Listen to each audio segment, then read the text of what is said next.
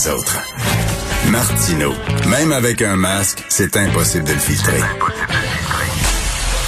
Vous écoutez Martino. Cube Radio. Alors, comme vous le savez, Colin Powell, l'ancien chef d'état-major des armées aux États-Unis, l'ancien secrétaire d'État sous George W. Bush, est décédé des suites des complications de la COVID. Nous allons parler avec Roméo Dallaire, lieutenant général à la retraite. Bonjour, Monsieur Dallaire. Salut bien? Bonjour, vous l'avez connu, en fait, euh, euh, Monsieur Colin Powell, en mars 92, vous l'avez reçu au Québec? Ouais, en mars 92, je commandais la, garnison de Québec, la, région. Euh, et annuellement, les, euh, les grands généraux de, de commandement de la avec ce qu'appellent les autres les Américains des Joint Chiefs et notre Conseil de, des Forces armées euh, se rencontrent. Ça fait depuis la Deuxième Guerre mondiale qu'annuellement, ils se rencontrent soit au Canada, soit aux États-Unis pour des échanges qui se font à, leur niveau. Et donc, euh, cette année-là, ça se faisait à, à, Québec et à la Citadelle. Et donc, ça, ça faisait partie de mon commandement. C'est moi qui les ai tous reçus.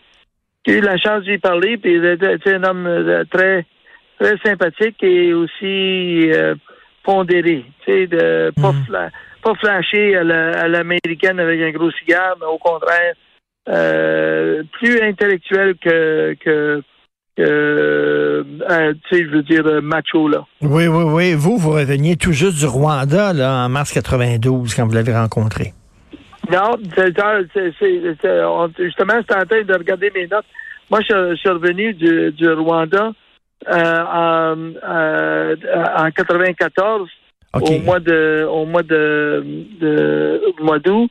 Et lui, est revenu à Québec pour recevoir une médaille du Canada et euh, chez le gouverneur, à la citadelle encore. Et c'est là qu'on a pu s'asseoir puis jaser du Rwanda et de euh, les décisions qui avaient été prises par son successeur euh, dans le, la réponse si négative des Américains pour aider la, hmm à prévenir et aussi à arrêter le génocide. Il y a un mystère pour moi, Colin Powell, parce que d'un côté, je pense que c'est un homme intelligent, on le voyait, c'était un homme posé, mais c'est quand même lui qui s'est rendu au Conseil des Nations Unies pour dire que on devait envahir l'Irak et tout ça, c'était sur la base d'informations qui se sont avérées mensongères. Alors, euh, euh vous avez été lieutenant général, Monsieur Dallaire, euh, on n'envoie pas à, la légère des, des soldats risquer leur vie dans un pays étranger. Il faut qu'on ait d'excellentes raisons pour les envoyer risquer leur vie. Alors lui, c'était un ancien chef d'état-major de l'armée qui devait avoir le bien-être de ses soldats à cœur et qui les a envoyés en Irak en sachant fort bien que c'était sous de faux prétextes. Quand ben, Il était, il était ministre, l'équivalent de, il était secrétaire aux affaires extérieures du pays à ce moment-là. Et, et quand euh, Bush euh, lui a fourni ces informations-là et il y avait un débat, oui, sur est-ce que vraiment euh, ils sont en train de préparer des armes de destruction massive et est-ce qu'il y a assez de preuves pour ça?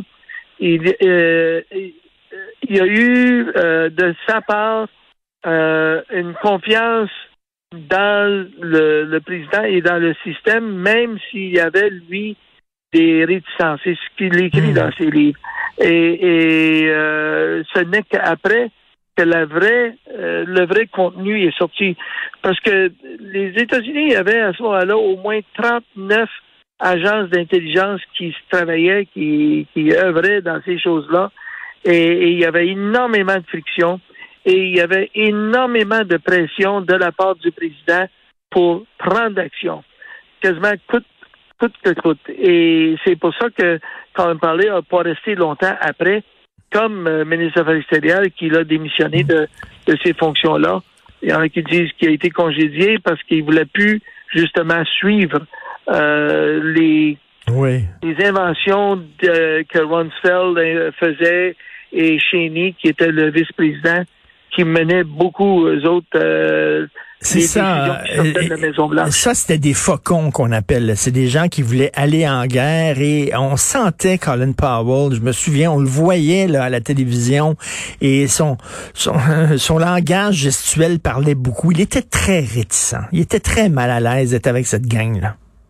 Yeah, parce que quand vous, c'est intéressant, mon Dieu, votre perspicacité, parce que quand, dans les entrevues et dans le suivi de ça, lui, comme ministre des Affaires extérieures, il, il, ne reflétait pas une conviction hmm. euh, avec l'ardeur que Rumsfeld, qui était ministre de la Défense, euh, ou secrétaire de la Défense, ni euh, euh, Cheney, qui était vice-président, qui, eux, vraiment étaient les maîtres d'œuvre qui avaient commencé les deux avec, avec Nixon vers la fin de la, de la, guerre du Vietnam. Ça fait que ces, ces gens-là avaient une perspective euh, tellement bornée sur l'utilisation de la force comme seule solution mm.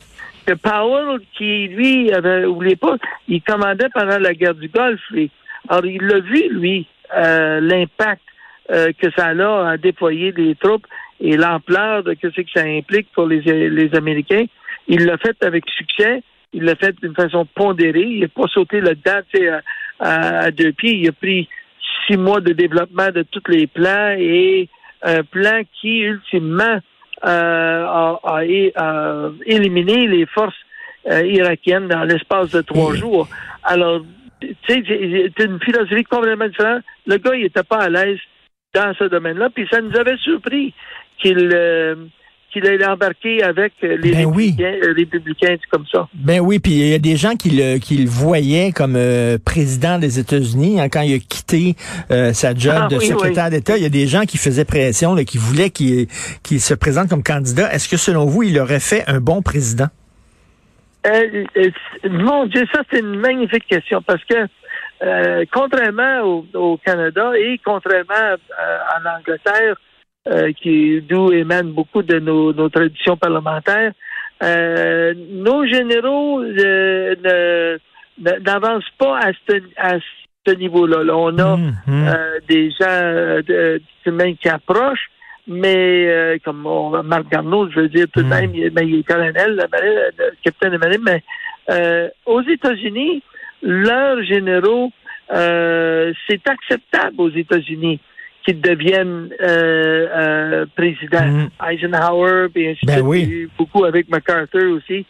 Et une des grandes raisons pourquoi, c'est que leurs généraux euh, vont sur la colline parlementaire euh, de, des, euh, aux États-Unis, au Congrès, et sont régulièrement devant des politiciens à débattre et à défendre qu'est-ce qu'ils sont en train de faire. Tandis que nous autres, on les garde à retrait on veut, on, mhm. mon Dieu, pendant longtemps, on voulait même pas voir les généraux en uniforme sur la colline parlementaire.